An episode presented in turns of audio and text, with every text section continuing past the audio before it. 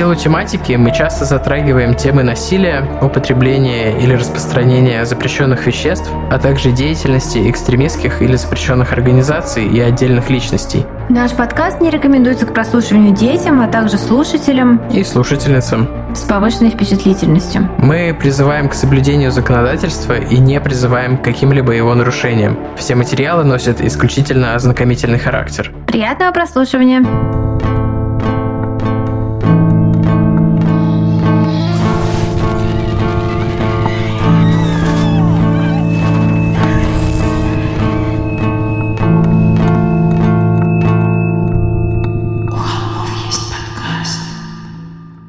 Всем привет, и вы слушаете «У холмов есть подкаст». И это мы, Тима и Валя, и наши голоса сегодня не такие, как обычно, потому что мы тут болеем, и это одна из причин, почему сегодняшний выпуск, который вы ждали в четверг, выходит не в четверг. Простите, дорогие холми. Да, нам нужно было немножко прийти в себя, не знаю, насколько прийти в себя в современных реалиях вообще возможно, но, по крайней мере, мы вот можем сидеть ровно и записывать для вас этот выпуск. Как мы уже говорили, что пока ситуация не изменится в лучшую сторону, мы не будем шутить и устраивать долгих вступлений, как обычно это делаем. Надеюсь, вы понимаете и согласны с нами. Да, все именно так. Поэтому, наверное, о новостях тоже говорить просто не представляется возможным, поэтому мы, наверное, перейдем сразу к делу. Поговорим мы сегодня о конфликте в Северной Ирландии и будем освещать его через призму конкретного true crime кейса. Я думаю, что в такой манере у нас теперь будут э, на ближайшее время многие выпуски созданы и сделаны вот так. Поэтому, Тима,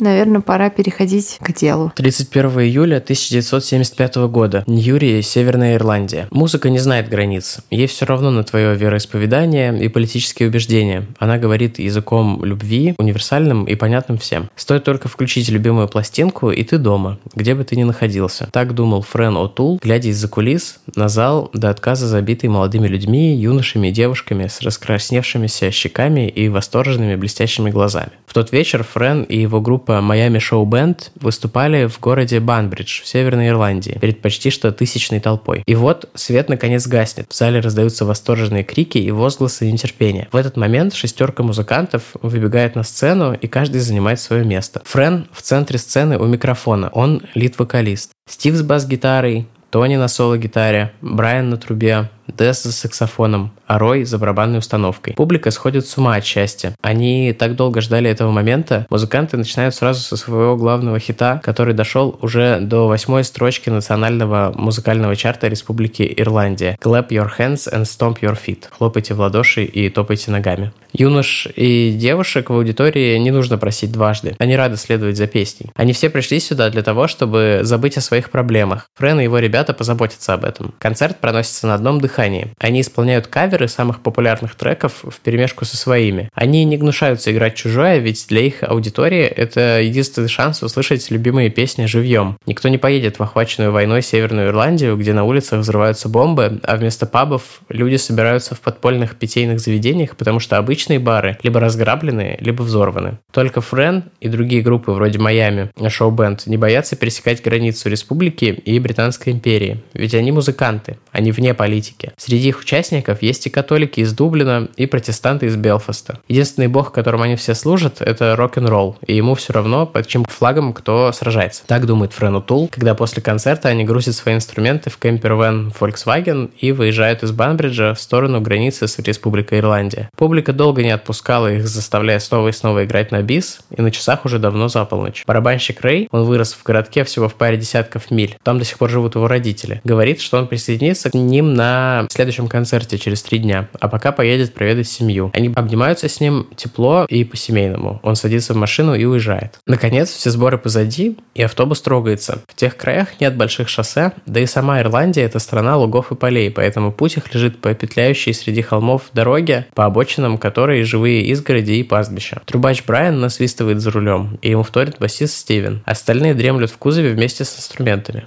Вдруг в кромешной ночной темноте впереди виднеются огни. Человек в камуфляже машет им руками, приказывая остановиться. Брайан и Стив переглядываются. Впрочем, Брайан, протестант из Северной Ирландии, приучен к таким вещам. Это блокпост британской армии. Он обозначает, что они близко к границе. Сама граница особо не охраняется, но на подъездах к ней часто проверяют документы и транспорт. Это в целом нормальная практика. Поэтому никто не волнуется, когда в окошко с пассажирской стороны заглядывает военный и дружелюбным, но усталым тоном просит ребят выйти из грузовика для проверки документов. Музыканты повинуются, но когда они выходят из Volkswagen, оказывается, что военных не двое, как им показалось сначала, а человек 10 и все они вооружены. Но и это абсолютно нормальная практика. Музыканты выстраиваются в линию, военные проверяют паспорта, записывают информацию в блокнот. «А вы что, знаменитые?» – спрашивает один из парней в форме с ирландским акцентом. «Типа того», – с бесшабашной ухмылкой отвечает Френ. «Мы Майами Шоу Бенд», – с гордостью продолжает Стив. «Класс, моя сестра вас любит», – отозвался один из военных. В этот момент послышался звук мотора. Все повернулись на звук,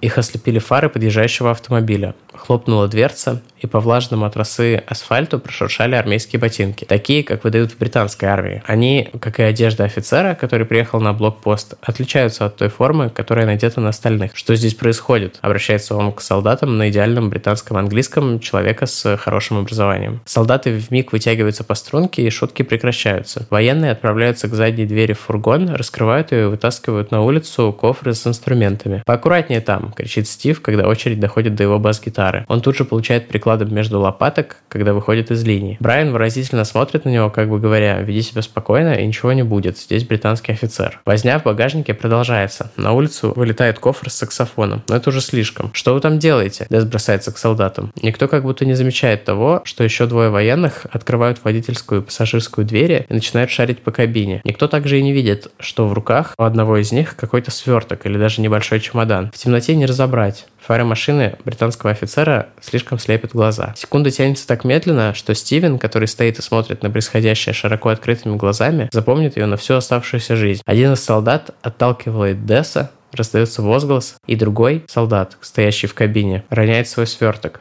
После вспышка, яркая и ослепляющая. Стива валит на землю. Это взрыв. Через мгновение рядом с ним на землю приземлится оторванная голова. Но для того, чтобы разобраться, что же произошло в ту ночь, э, нам с вами, дорогие холми, нужно отправиться в далекое прошлое. Так далеко в прошлое мы еще не заходили ни в одном из кейсов, но здесь это совершенно необходимо. Ирландия всегда была независимым государством со своим языком, своей культурой и предпочтением в религии. А если в какие-то моменты эта свобода была ограничена, то ирландцы всегда стремились к тому, чтобы это вернуть. И находились в состоянии борьбы и протеста, и поиска своей независимости. Даже главная летопись ирландской истории называется «Книга завоеваний», потому что этот остров всегда кто-то пытался прибрать к рукам. И, конечно, это свободолюбие не могло устраивать их соседей англичан. Их посягательство на Ирландию уходит корнями в тьму веков. Но если быть более конкретным, то точкой отсчета можно назвать 1169 год, когда феодалы-норманцы, до этого захватившие остров Великобритании,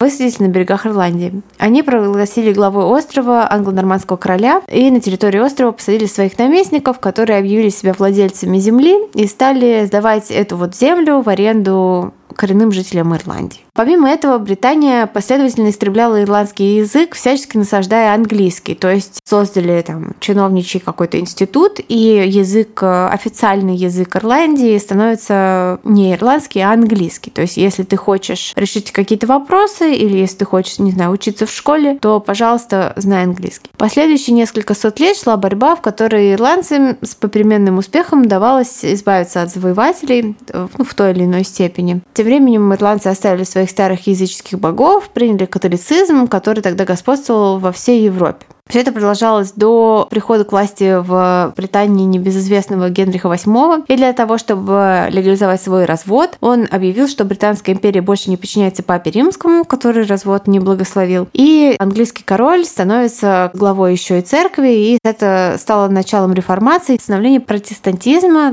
англиканства в королевстве. Это все кажется не относящимся к делу, но на самом деле это супер важно для понимания вообще природы конфликта и того, что же произошло, что за взрыв взрыв прогремел э, в ночь, с которой мы начали вот разговор о кейсе. А, начиная с 16 века для усиления контроля за Ирландией парламент, который не имел права собираться без ведома и участия британцев. Начиная с 16 века для усиления контроля за Ирландией туда было направлено большое количество переселенцев, так называемых плантаторов, которые состояли из англичан и шотландцев. И, естественно, они все были протестантами, потому что теперь на территории острова Великобритания протестантизм, англиканство было официальной религией. И на большей части Ирландии они не очень-то прижились по разным причинам, но вот в северной части острова им удалось таки пустить корни. Эта северная часть острова, она там очень близко к Шотландии находится, там буквально, мне кажется, можно переплыть достаточно легко, поэтому людей там было больше всего, и как бы они там лучше всего обосновались. Исторически Ирландия состоит из четырех провинций. Самая северная из них, та, где как раз и прижились протестанты, называется Ольстер. По-русски, по-английски она называется типа Ulster. Шло время, переселенцы ассимилировались. Поскольку главенствующая над Ирландией Британия была протестантской, как и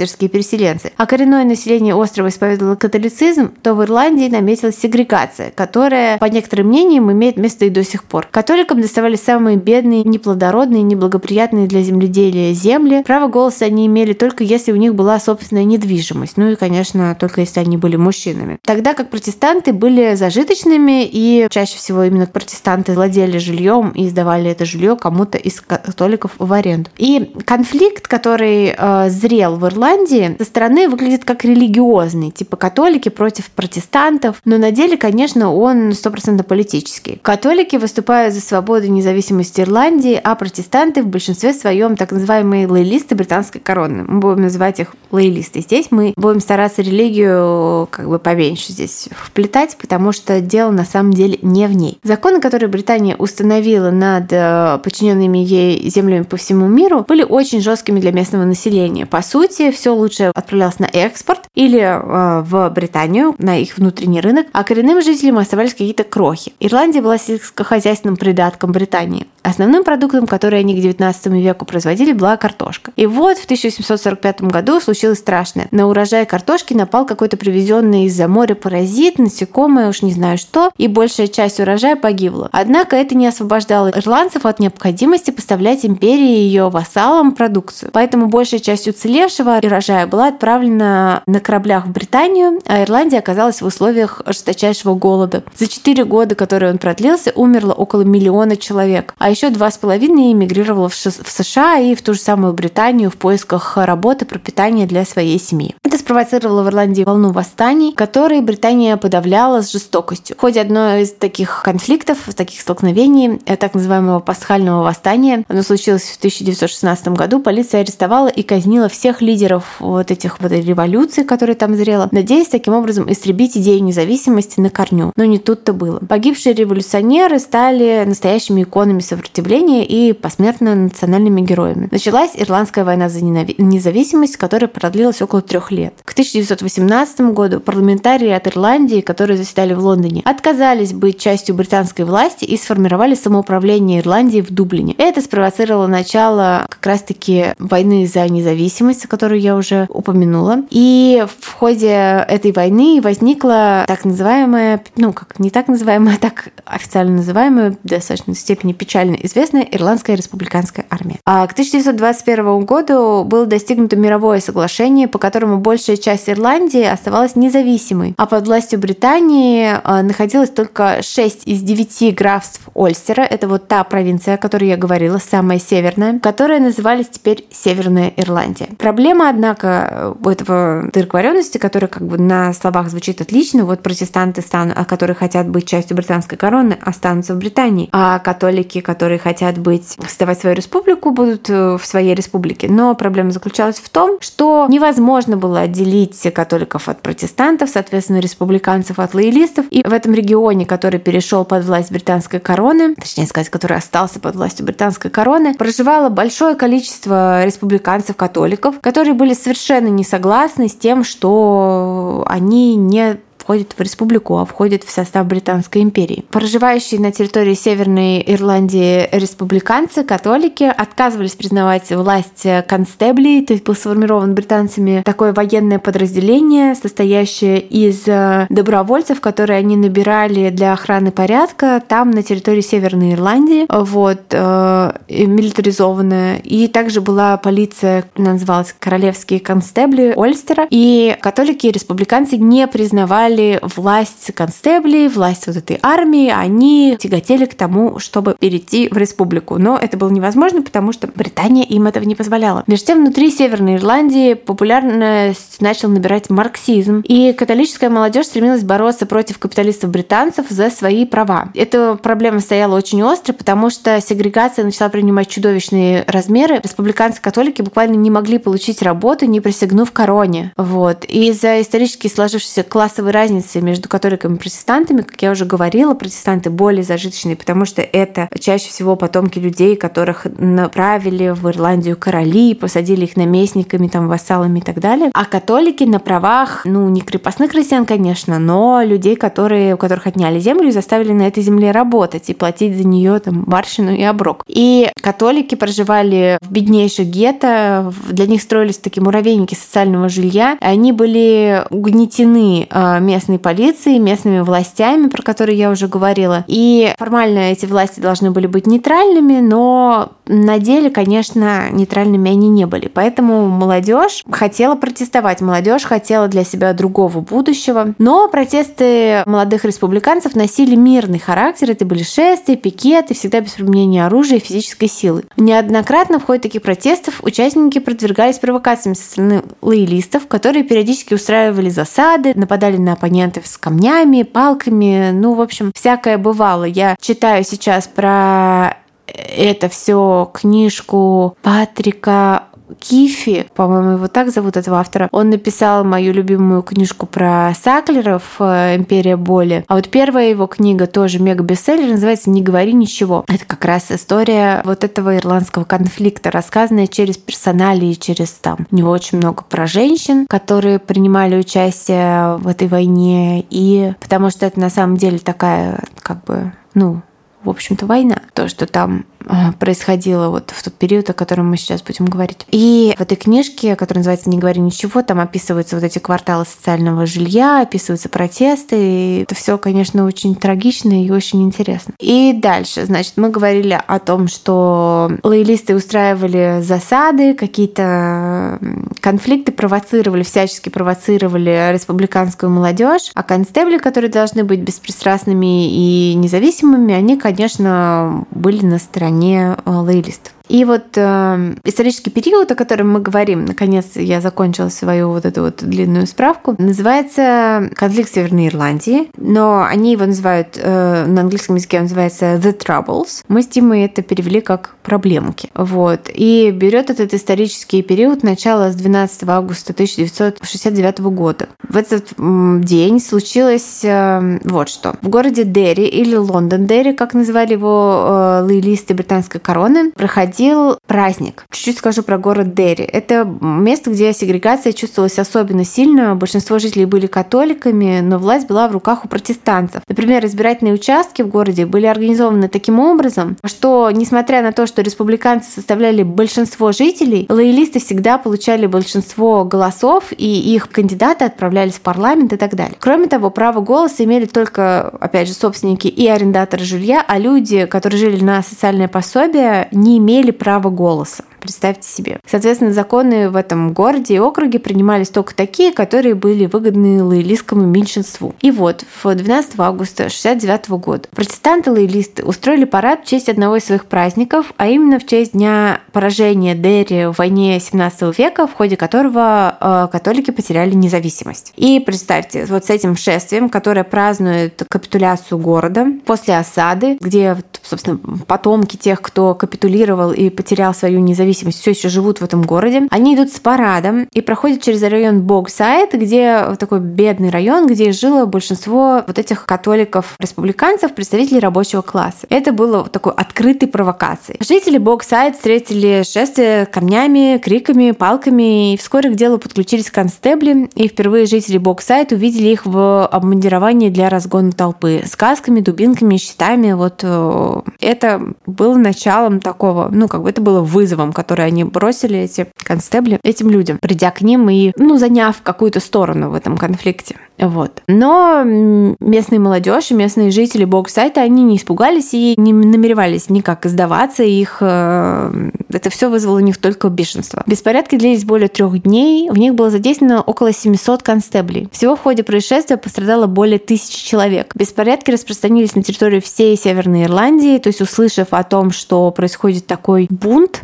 э, другие республиканцы в других городах тоже вышли на бунт солидарности. Но у местных властей не удалось справиться с жителями Богсайда, несмотря на каски, дубинки, щиты, э, все такое. Республиканцы возвели самодельные укрепления вокруг района Богсайд и провозгласили его свободным Дерри, независимой республикой. Местные власти объявили, местные лоялистские власти объявили Дерри запретной зоной. То есть это было место, куда констебли ходить боялись. И вот этот свободный Дерри просуществовал три года. Но когда о беспорядках узнали в Лондоне, британское правительство отдало приказ о введении войск на территории Северной Ирландии. Стоит заметить, что для британцев введение войск не было чем-то из ряда вон выходящим. Они практиковали подобные подавления восстаний на территории всех своих колоний. Например, вот здесь у нас на Кипре э, в 70-е тоже они э, вмешались в локальный конфликт. Ну, это на Кипре не было, наверное, восстания. В большей степени была какая-то интервенция Турции, но тем не менее, ну, британцы они, войска ввели. Да, они вмешались в внутринациональный конфликт другого государства вот, по праву сильного. Поначалу католики были рады приходу британских войск, они видели в них нейтральную сторону, которая сможет защитить их от провокаций протестантов-лоялистов. Однако они глубоко заблуждались. Точно так же, как участники милитаризованных лоялистских группировок, э, которые входили в состав королевских констеблей. То есть, объясню, есть вот эти официальные учрежденные Британией силы правопорядка, которые типа должны быть нейтральными. Но э, есть среди лоялистов такие группы милитаризованные, вооруженные, очень радикальные, которые вот за британскую корону. И многие из этих групп были, есть э, или, ну, в общем, запрещенными организациями, британским же правительством. Вот. И вот эти добровольцы, которые вступали вот в эти радикальные группировки, они же потом шли работать на официальную работу там констеблями, полицейскими Северной Ирландии. Поэтому эти люди радикальных взглядов потом их вызывали на там какое-нибудь мероприятие, где, например, какие-нибудь там республиканцы-марксисты устраивают мирный протест. Можно представить себе,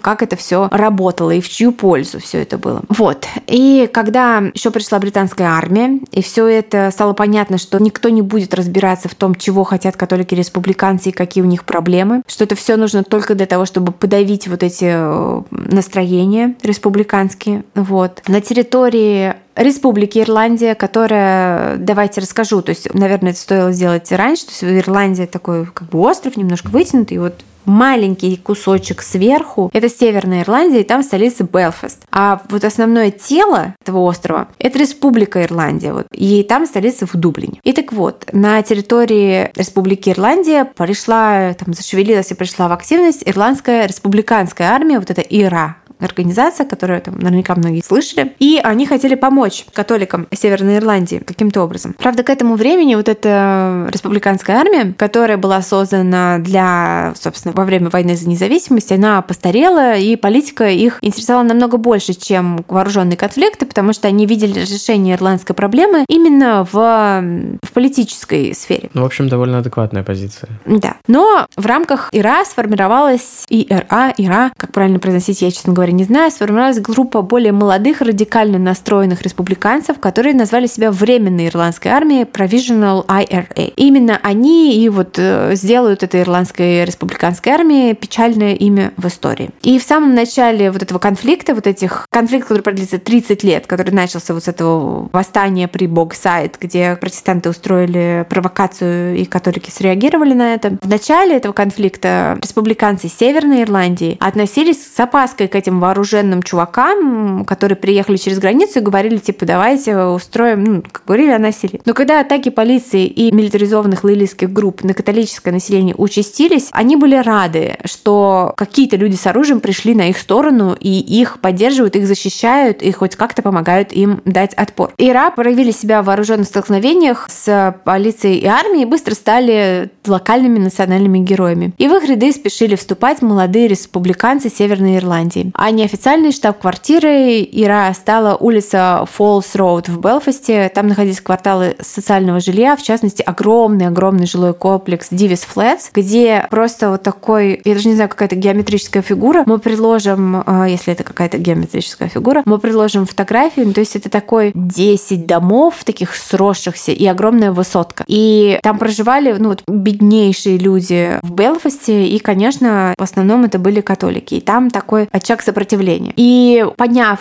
что на этой территории существует э, вот этот э, как бы штаб-квартира, вот это вот Э, ирландской республиканской армии временной, которая радикальная, а британские войска тут же установили на территории этого жилого комплекса комендантский час, на что республиканская армия ответила обстрелами британских патрулей. Снайперы прятались в домах, расстреливали лампочки на фонарях, так чтобы можно было передвигаться после наступления темноты, нарушая комендантский час. И вот так э, медленно-медленно, шаг за шагом, Северная Ирландия э, начала погружаться в самую настоящую гражданскую войну.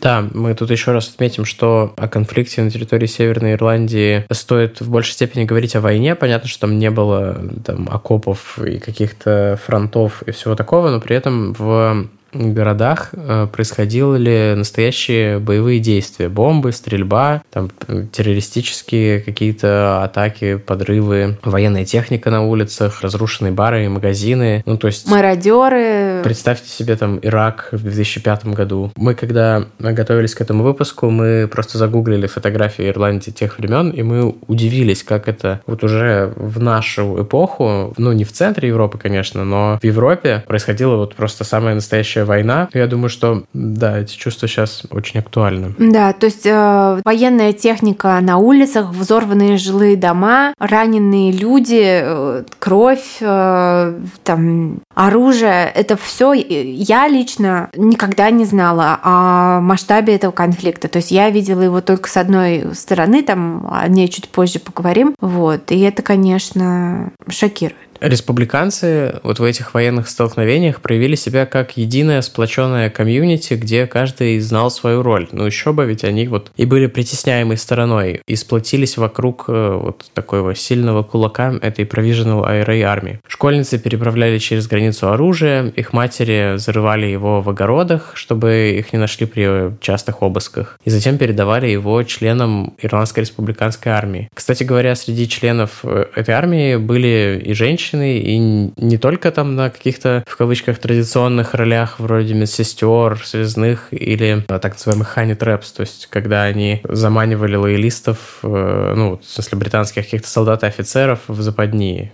Типа, хочешь весело провести ночь, а потом тебя пытают в подвале, так, такого типа. Были, конечно, и женщины-солдаты. Например, сестры Прайс, Долорес и Мэриан. Да, вот как раз очень много о сестрах Прайс есть в книжке «Не говори ничего». Конечно, трудно сейчас сейчас, и даже, наверное, нет никаких шансов мечтать о том, что ее когда-либо в обозримом будущем издадут на русском языке. Но кого заинтересовала эта тема, очень-очень рекомендую эту книгу. И, может быть, даже когда дочитаю ее, какой-нибудь там дополнительный выпуск про этих двух женщин сделаем, но не обещаем. Поскольку временная вот эта Provisional Ирландская республиканская армия не была официальной организацией, финансирования они не имели. И одним из источников дохода, если можно так сказать, были девушки, которые в костюме монашек грабили банки, принадлежавшие вот каким-то там компаниям э, протестантским. А, ну, аффилированным к Британии, да, да, да. Чтобы купить оружие, которое, кстати, им продавал полковник э, Каддафи из... Ливии. Ливии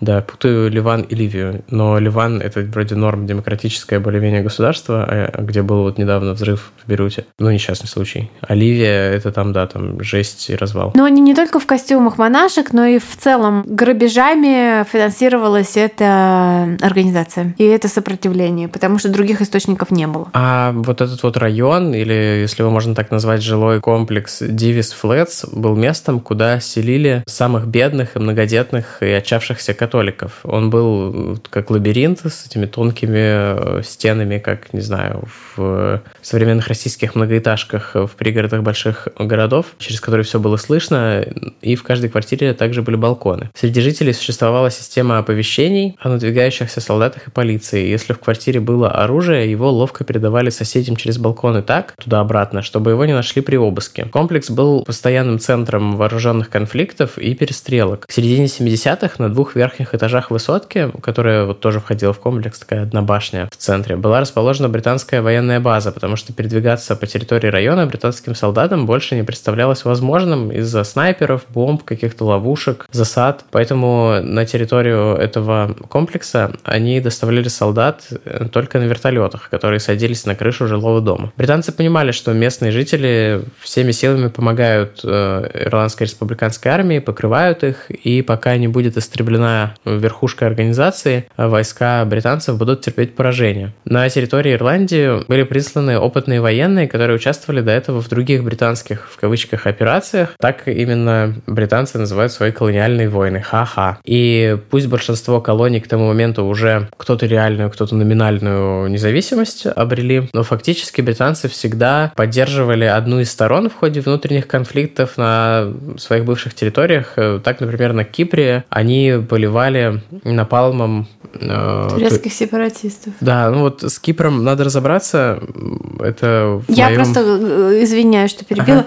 Э, знаю одного ветерана этой войны, который вот мне рассказывал про то, что он воевал на стороне, соответственно, Республики Кипр против турецких сепаратистов, против, э, точнее, мусульманских сепаратистов Кипра. Вот. И он говорил о том, насколько он был в шоке от британских военных тактик. Да, э, я не оправдываю британские военные тактики, я скорее о том, что я не знаю на Кипре, да. кто был источником агрессии, насколько местные православные притесняли местных мусульман или наоборот, оправдано было ли внедрение внедрение, ну, это вторжение турецких сил на остров. И, ну, то есть, поскольку вторжение британцев было как бы ответом на турецкие силы, это довольно э, сильно отличающаяся ситуация, поскольку ну, вот в ирландском конфликте это был целиком срежиссированный британцами кризис. А, да-да, речь э, не о том, не о схожих ситуациях, а о ужасе и беспринципности ну, их военных да. техник. То есть тому, какие,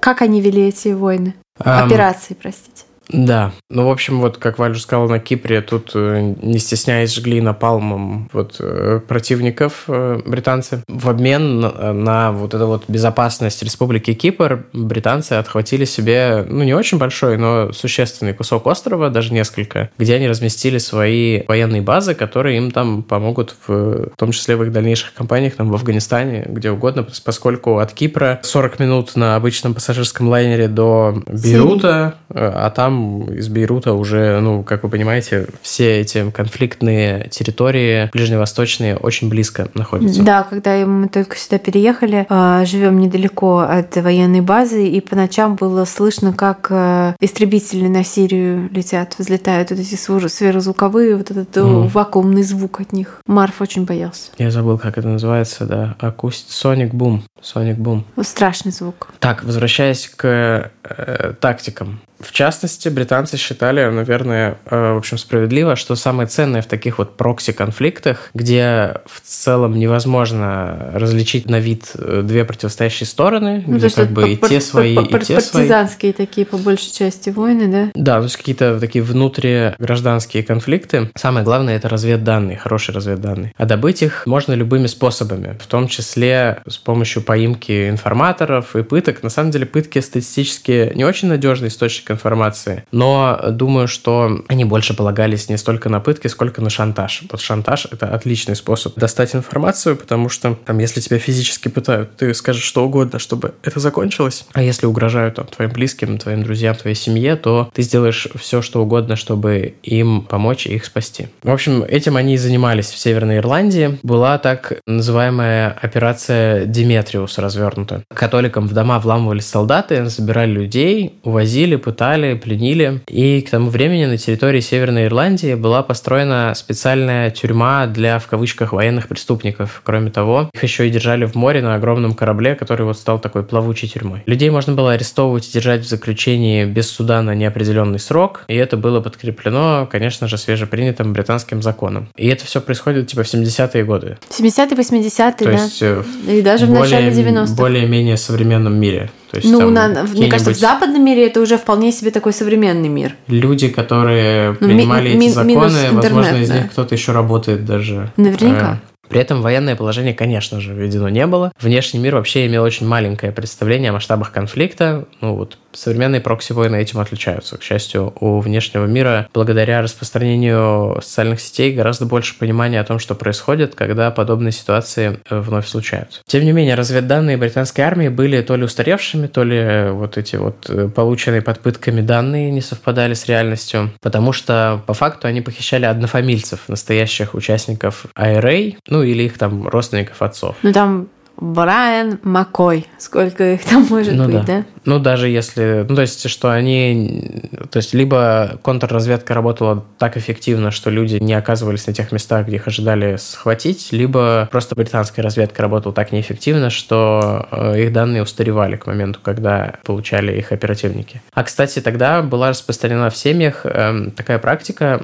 Все сжигали фотографии своих сыновей, дочерей, какие-то документы, если их сыновья и дочери входили вот в это вот provisional IRA, чтобы их невозможно было узнать и поймать лоялистским силам. Да, в книжке «Не говори ничего» потрясающе классные описаны главы, где один из э, таких э, значительных лидеров э, IRA на территории Северной Ирландии, где его ищут все, его хотят убить все. Единственное его оружие против э, британцев — это то, что никто не знает, как он выглядит. И вот он идет по одной из таких запретных зон, где как бы британцы повсюду рыщут, но и где очень сильно жители настолько сочувствуют IRA, э, Ира, что а, они там система ходов там э, прячут их в подвалах, в шкафах, везде прикрывают. Но и британцы лютуют и ищут этих э, людей, этих лидеров IRA. И вот он идет, и он понимает, что за ним едет машина, и что эти люди они, скорее всего, знают, кто он такой. И там просто это все true story, но описано просто потрясающе вот этот момент, как хорошая художественная литература описана. То есть как он вот понимает, что сейчас его убьют, и ему нужно э, спастись. И вот эта погоня через жилой квартал потрясающе. Ну, то есть очень интересная и прям захватывающая. А, да, то есть, тем не менее, британской армии периодически удавалось захватить каких-то настоящих действующих лидеров IRA, и их подвергали пыткам, даже не столько пыткам, сколько такому психологическому давлению, направленному на то, чтобы сломать человека и подчинить его, ну, то есть его каким-то своим целям. Одна из тактик. Британцы, напомню, типа Good afternoon. Да-да-да. tea. Я вообще не знала, что такое британцы до того, как начала готовить этот выпуск. Я Да. не подозревала, что это за люди. То есть я понимаю, что там для... То есть мы знаем, что британцы жестили там в Индии и все такое, но это все-таки кажется чем-то далеким, там прошло там 150 лет, и ну тогда нравы были другие, бла-бла-бла. И какие-то вот другие оправдания колониализма. А тут э, мы говорим про какую-то перспективу там 40 лет назад, или даже 30 лет назад. Да что там, расскажем попозже. Наша мама была непосредственно как бы оказалась на месте Ну, событий. мы расскажем об этом Да. позже. Так вот, одна из тактик. Человека сажали в вертолет, какое-то время на нем возили, изображали, что он поднялся на большую высоту, хотя на самом деле он висел над землей на высоте пары метров, и сбрасывали человека на землю. Вот в момент, когда человека сбрасывали, он был уверен, или она, что неминуемо погибнет. И, соответственно, успевал проститься с жизнью, а когда выживал, то есть там его вот э, психологическая там и гормональная реакция была такой, что он был готов там там, перейти на вот сторону своих мучителей, которых воспринимал уже как спасителей, например. Я не психолог, это мои домыслы. Ну и какие-то традиционные вещи, о которых мы знаем там по американским тактикам на Ближнем Востоке. Узников лишали сна, еды, отнимали одежду, пытали звуком, постоянно создавая шум или включая громкую музыку, ультразвук. А все эти методы э, британцы почерпнули из японского опыта концлагерей эпохи Второй мировой войны. Называлось это все «Пять методов». Вот как их описывают в Википедии, которая, как известно, лучший источник. Это произошло от количества основных методик, используемых при работе с допрашиваемыми. Это пытка неудобной позой в виде долговременного стояния у стены, сенсорная депривация, акустическая перегрузка слуха белым шумом, лишение сна, лишение пищи и воды. И когда в 1976 году информация об использовании Британии по отношению к гражданам Ирландии и Северной Ирландии вот этих методов дошла до Европейского суда по правам человека, их все-таки признали нарушением прав и достоинств человека. И Британия пообещала больше их никогда не использовать, но, разумеется, известно, что эти пять методов вновь применялись в Ираке, но в Ираке, в принципе, никакая правовая система не существовала это время, поэтому там про это можно отдельно. Я давно грожусь прочитать эту книжку и сделать про нее выпуск, но пока не добираются руки у меня. Что за книжка? Есть эм, дневники Гуантанамо, но Гуантанамо не в Ираке, понятно, но там вот э, один из иракских пленников, которого привезли в Гуантанамо американцы. И еще есть фильм «Призраки Абу Грейб». Это вот такая, то, что называется CIA Black Site. ЦРУшная черная зона, зона, как ну, типа объект, черный объект, то есть на самом деле тюрьма, в которой вот иракских солдат пытали и все такое. Если интересно примерно как это устроено, можно посмотреть Zero Dark Thirty, враг номер один, по-моему, на русский перевели, про убийство Бен Ладена, про то, как они достают разведданные из пленников. Там показано, как работают CIA и Black сайты. Так, э, вернемся к Ирландии. Э, да, Европейский суд по правам человека осудил и запретил подобные методики в Ирландии, и вроде бы это даже сработало, но тем не менее в ходе операции «Димитриус» погибло 22 мирных жителя, что вызвало огромный протест среди населения. То есть это погибло, а сколько было ранено, сколько было там превращено в инвалидов или просто психологически пострадало, ну, то есть там кратно больше. Ну да, то есть когда тебя среди ночи вытаскивают из кровати и подвергают тебя пыткам, чтобы ты признал, что ты террорист, это, я думаю, да, это серьезный ущерб. В ответ на протесты британцы устанавливают в Белфасте и вообще по всей Ирландии блокпосты, особенно возле границы, разумеется, с Республикой Ирландия, которая, ну, эта граница не была слишком контролируемой, то есть там, когда пытались ставить конкретные блокпосты, их типа бомбили сразу, причем, я так понимаю, с обеих сторон.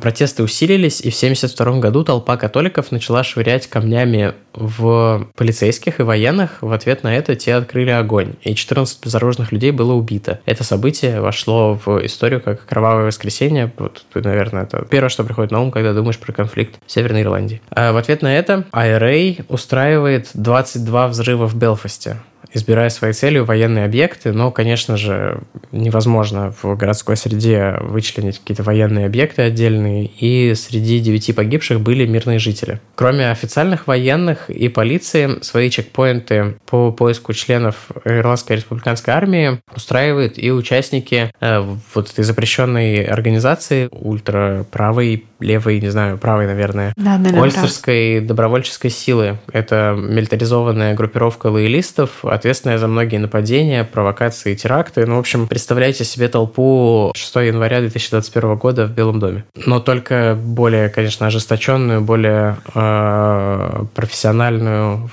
в ремесле там войны и убийств. IRA на это отвечают терактом в Лондоне. Э, испугавшись, британское правительство рассматривает возможность изменения управления Северной Ирландии на какое-то более независимое, что очень пугает лоялистов, которые боятся, что Британия позабудет о них и решит отказаться и от Северной Ирландии под натиском вот этого терроризма и политического давления со стороны республиканцев и вот этой вот их тоже, в общем-то, террористической ирландской республиканской армии. Ольстерская добровольческая сила принуждает рабочих Белфаста и других городов выйти на стачку, из-за чего заводы стоят. В это же самое время лоялисты взрывают несколько бомб в Дублине. Число погибших достигает 34 человек, и все это мирное население бомбы подложили в машинах э, посреди оживленных улиц. Это вообще излюбленная тактика обеих сторон в этой войне. Минировать машины. Да, минировать машины. Ирландцы, в смысле республиканцы, продолжают также бомбить Англию. Ну, не бомбить там из артиллерии, а вот э, подрывать. И это провоцирует волну ненависти к живущим там ирландцам и множество арестов по подозрению в связях с э, Ирландской республиканской армией. И, как я понимаю, вот в этот момент как раз Британия перехватывает повестку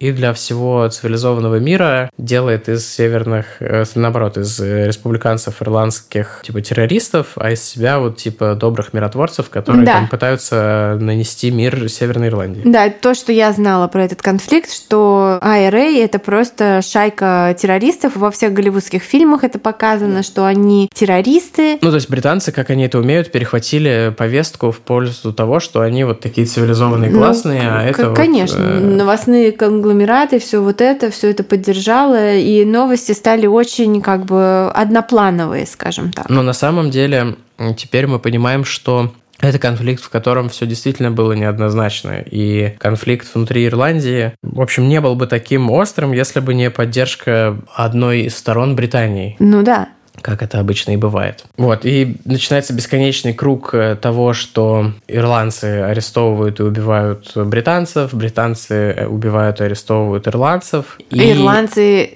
внутри Северной Ирландии убивают друг друга. Да. И это все толкает обе стороны к переговорам. Республиканцы заявляют о прекращении огня почти на год. Военизированные лоялисты ищут способ устроить провокацию, чтобы нарушить мир. Несмотря на то, что Белфаст и другие города Северной Ирландии по сути стали горячими точками, и в них возведены оборонительные баррикады, выставлены противотанковые ежи, жизнь в них продолжается. Вместо закрытых или разгромленных пабов люди встречаются на танцплощадках, где музыка, в том числе рок-музыка, помогает им на время забыть о том, в каком мире они живут. Что ж, после атаки на группу Miami Show Band и эта эпоха тоже ушла в прошлое. После взрыва басисту Стиву потребовалось несколько минут на то, чтобы прийти в себя. Когда он очнулся, он понял, что его куда-то тащит, а еще услышал звуки стрельбы. Он думал, что попал в плен, что его тащат солдаты, но это были Десс и Френ.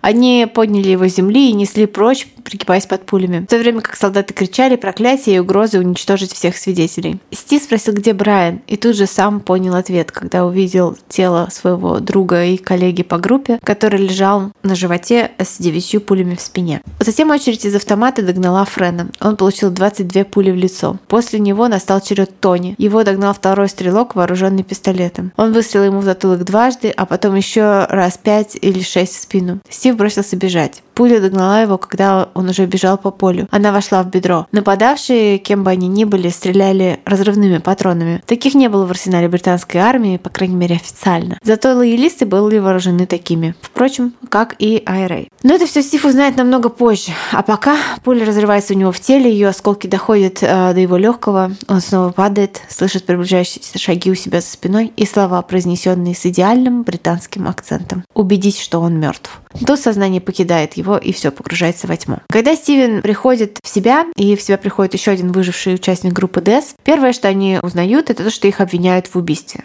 конечно, ну, неофициально, но Ольстерская добровольческая сила, та самая нелегальная организация, обвинила их э, в том, что они провозили в своем фургоне через границу бомбу, чтобы устроить взрыв в республике, который они должны были бы представить как провокацию со стороны лоялистов, но на самом деле они сами республиканцы. Вот такой сложный мотив был представлен Ольстерской добровольческой силой. Но детонатор сработал раньше, во время, собственно, осмотра фургона э, участниками Ольстерской добровольческой добровольческой силы, которые э, также служили в вооруженных силах Северной Ирландии, и это был легитимный чекпоинт. Но, конечно, это все было полной брехней. Полицейские, которые прибыли на место взрыва, уже с самого начала могли сказать, что это все ложь. Они обнаружили там еще пятерых погибших, трое из которых действительно, трое из которых были участниками группы, а двое это были подрывники, которые, собственно, закладывали бомбу в кабину под водительское сиденье Volkswagen, их попросту разорвало на части, вот реально там головы, руки, ноги, им все оторвало взрывом. Также они нашли там взорванный фургон э, и брошенный форт, который числился в угоне. Именно на, на нем мы приехали к этому месту часть вот этих э, военных. И, в общем-то, картина этого места, это место преступления было по-настоящему ужасающим. Там горящие покрышки, кровь, ужасный запах. И те, кто были там, сказали, что это был просто вот врата в ад, это в ад на земле. Там пахло настоящей смертью. И там на месте нашлось оружие, которое, как мы уже говорили, явно указывало на то, что британская армия как бы не могла иметь отношение к происходящему. То есть там э, все,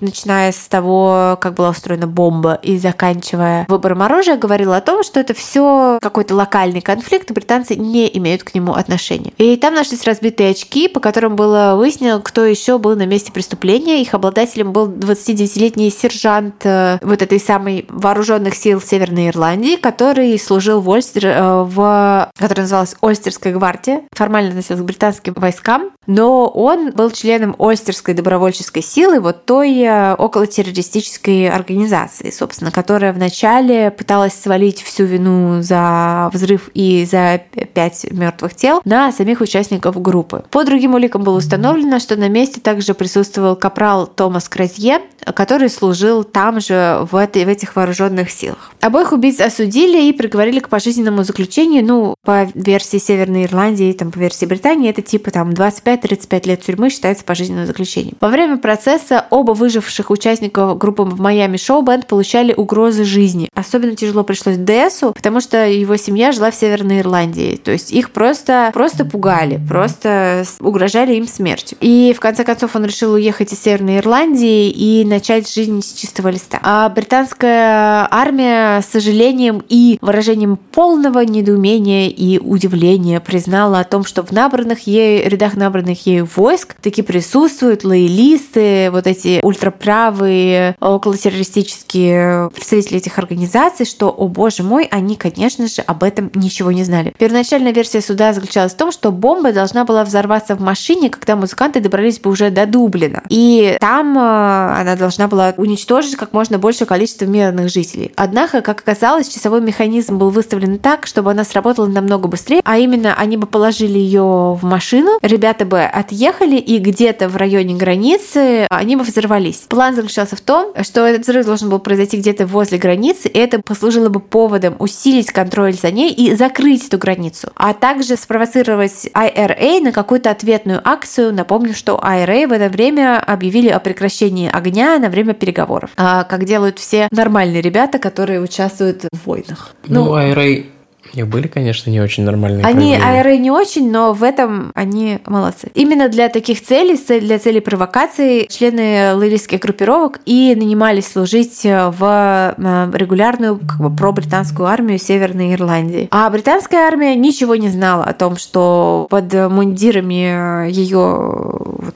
аффилированной к ней ирландской, североирландской армии скрываются вот эти вот ультраправые чуваки. Такой ответ устроил абсолютно всех, кроме Стивена, басиста, который выжил. Дело в том, что он-то слышал британский акцент и слышал его два раза, и видел ботинки, и видел форму. Но дело в том, что на его признание о том, что на месте преступления был британский офицер, он не получил вообще никакой реакции. То есть они даже не пытались его заставить его замолчать, они его просто газлайтили, говорили, что типа ты вообще контуженный, головой ударился. Тут нужно пояснить, что есть э, такой отдельный вид британского акцента, который называется received pronunciation, и ему учат только в частных школах. Вот. И если человек на нем говорит, значит, это какой-то там сын богатых родителей, а богатые деньги обязательно связаны с происхождением в Британии. То есть это был не просто какой-то человек, который говорил как британец, а это был абсолютно точно британец, абсолютно точно какой-то офицер, ну или высокопоставленный человек с, типа, непростым происхождением. Да, и этот человек сказал э,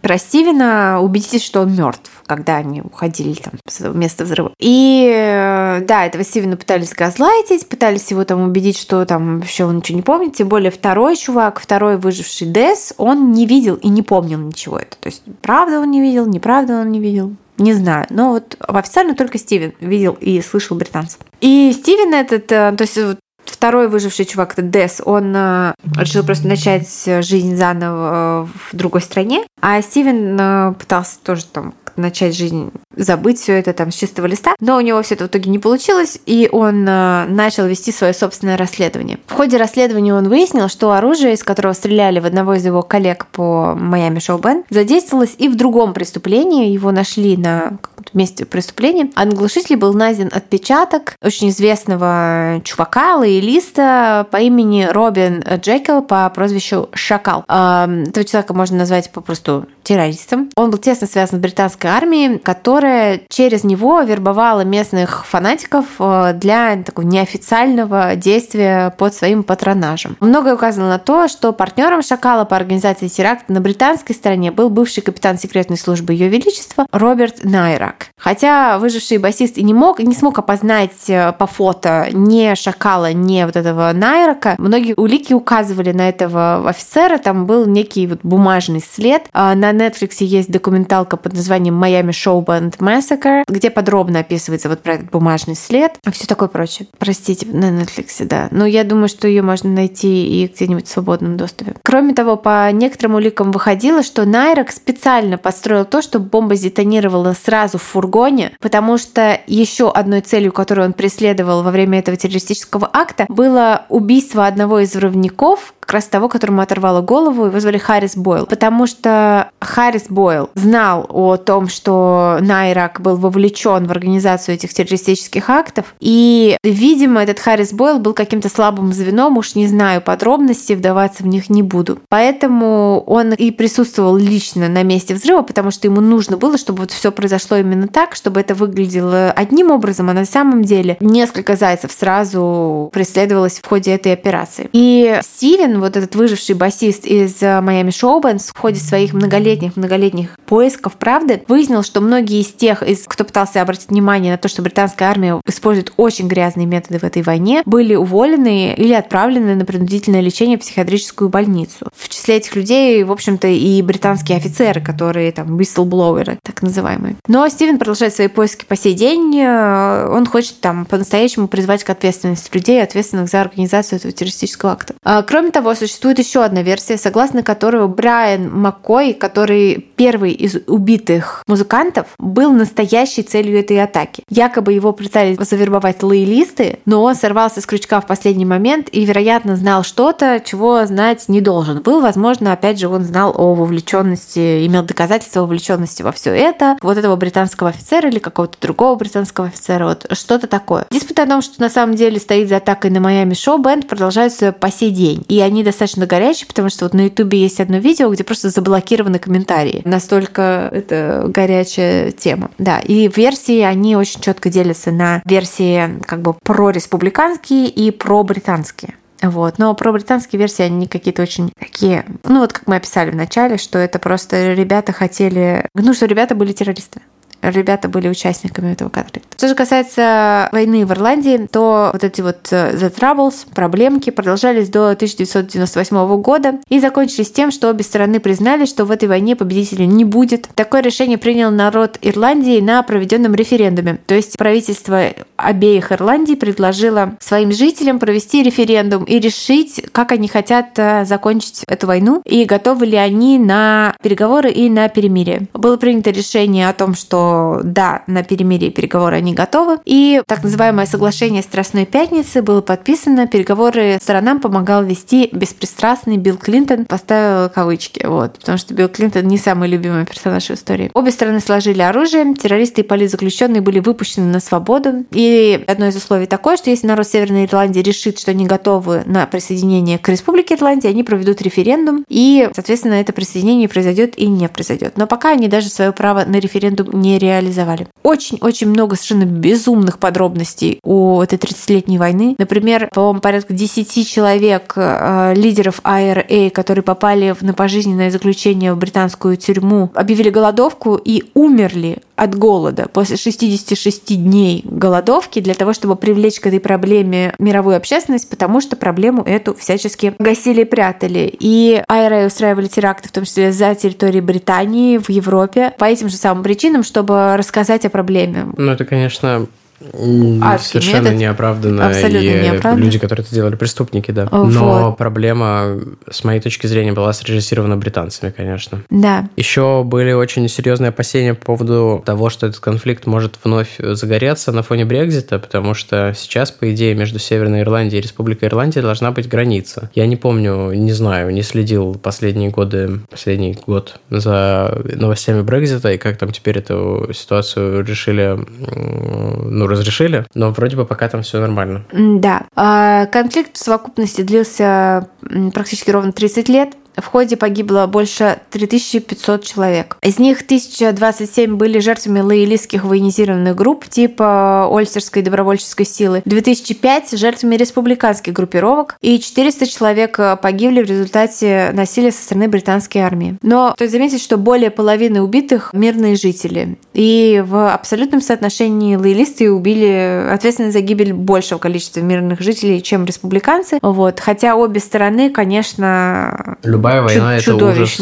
и чудовищно. Вели чудовищную войну. И здесь, наверное, мы сыграем кусочек аудиозаписи. Дело в том, что вот я впервые узнала об, об IRA в раннем детстве от э, своей мамы. Это произошло весной 1994 года. Я Елена Назарова прилетела в Лондон, в аэропорт Хитроу, чтобы от имени издательства «Северо-Запад» принять участие в лондонской книжной ярмарке. Веселая и довольная, была хорошая погода. Я вышла из самолета, прошла паспортный контроль и вышла в большой холл, из которого можно было попасть на такси или на автобус. Я несла в руке свой паспорт и конверт с командировочными. Это были доллары. Их было довольно много. Вдруг я заметила, что люди прислушиваются к тому, что говорят по трансляции. Я-то не прислушивалась, потому что я никого не встречала. Информация, которую говорят дикторы, меня не особенно интересовала. Я не прислушивалась. Все вдруг как-то заспешили, задвигались, заволновались. Кто-то побежал, и меня толкнули. Я выронила конверт с деньгами и паспорт и опустилась на колени, чтобы собрать деньги. Потому что деньги полетели э, в разные стороны. Рядом со мной э, опустился на колени кто-то еще. Люди вроде как помогали мне. Кто-то совал мне потом деньги в руки, я сложила все в конверт. К слову говоря, потом я не досчиталась, по-моему, 300 долларов.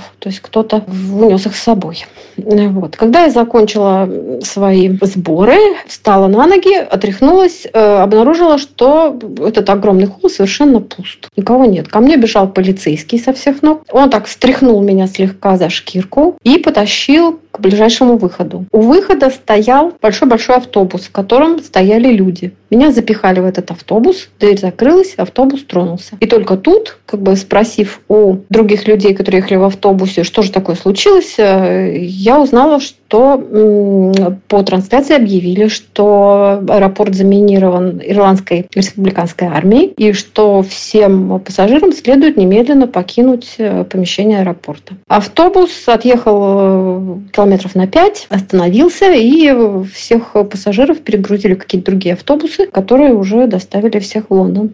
Теперь вы услышали нашу маму, а мы с вами прощаемся до новых встреч. И для э, Холмис, которые подписаны на нас на Apple э, в расширенной подписке, на Патреоне и на Бусти, мы очень-очень-очень стараемся успеть. И я думаю, что мы успеем э, в марте выпустить выпуск. Но если вдруг так случится, что что-то пойдет не так, мы обязательно всех предупредим, там, приостановим списание на Патреоне или что-нибудь такое. Ну, в общем, или сделаем два выпуска в следующем месяце. Например. Э, в общем, мы ну, рассчитываем все успеть, да. но если вдруг случится, что мы не успеем, мы обязательно вас предупредим. Большое спасибо за вашу поддержку. Да, спасибо вам. И вот такой вот э, получился второй выпуск у холмов в новой эре, скажем так. Надеемся, что когда-нибудь мы вернемся к нашему обычному формату вещания, но пока вот так. Спасибо, что остаетесь с нами. Спасибо вам. Вот, а мы пошли готовить для вас Boosty Special. Пока. Пока. Вы слушали «У холмов есть подкаст» – независимое разговорное true crime шоу с комедийной подачей. Возвращайтесь на следующей неделе за очередной порцией подлинных историй о маньяках, тоталитарных сектах, резонансных убийствах и других настоящих преступлениях. Подписывайтесь на нас на всех платформах и в соцсетях. Инстаграм, Телеграм, Твиттер и ВКонтакте. Ставьте оценки, где это возможно, и оставляйте комментарии. Это помогает новым людям узнать о нашем подкасте. Также вы можете поддержать наш подкаст, оформив подписку на донейт-сервисе Boosty. Все ссылки есть в наших соцсетях. Если вы иллюстратор и хотите сделать обложку для одного из наших будущих выпусков, пишите нам в директ Инстаграма. Выпуск подготовили и презентовали Валентина Назарова и Тимофей Назаров. Монтаж и обработка звука Кирилл Мухрыгин.